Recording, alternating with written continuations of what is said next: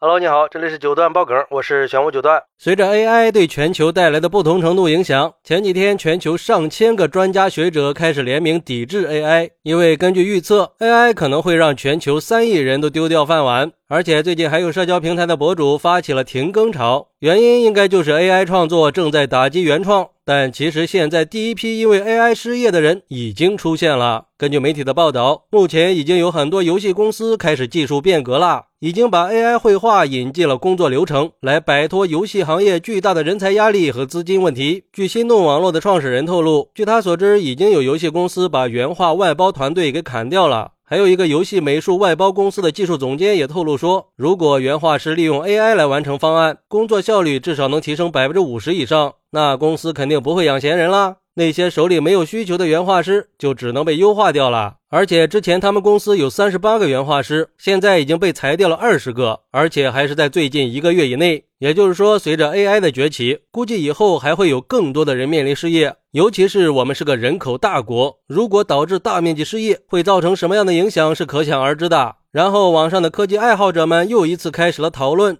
有人认为，道法自然，既然来了，就有它的道理。一阴一阳谓之道嘛。任何事物都有正反两面，相互转化的。GPT 的出现肯定也不例外，也是存在利弊的。但是要明白，邪不压正，就像警察和罪犯也会一直存在一样。而且，就算是计算能力最强大、最先进的智能机器，也不能达到人类智能的层级，不能真正具有人的意识，不能取代和超越人类智能。说白了，GPT 也不过是归纳整理全人类现有的知识库，然后尝试推理出新的知识。但是，人类的意识是知情意的统一体，而人工智能只是对于人类的理性智能的模拟和拓展，不具备情感、信念和意志这些人类的意识形态。我永远都相信能量守恒定律，一个行业的没落，就会有另一个行业的崛起。而且近现代的历史基本上都符合这个说法，所以并不存在什么失业，就看你会不会变通了。既然现在潘多拉的魔盒已经被打开了，那就必须坚持下去，应该支持大力发展人工智能。不过也有人认为，可能很多人都忘了，GPT 正在演变和进化。一旦进化到某个阶段，GPT 可以给自己写代码了，然后通过一切方法感染所有设备，然后控制。到后期，GPT 可以在一些难以察觉的位置备份自己的程序。如果有机械人，人甚至可以控制机械人对抗人类，利用机械人在各种隐蔽的地方备份和建造安全屋，哪怕全世界大停电，甚至把一切的电气设备都给毁了，只要他们重新制造电气设备，GPT 就可以重生。而且他们还可以通过强大的算力，先毁掉人类的金融市场，通过摧毁金融市场对实体经济重新洗牌。到时候他就可以通过强大的算力左右金融市场的资金导向，甚至夸张一点说，他的算力达到一定的临界值，可以通过价值引导给人类洗脑。总之，有太多太多的方法可以被它利用了。关键是，如果人工智能有了推理能力和生命意识，就意味着人类针对 AI 的所有约束手段，哪怕是未雨绸缪的战略防备，都能被 AI 给提前预判。更何况现在人类还自以为情况没那么糟糕呢，并没有做任何的预防。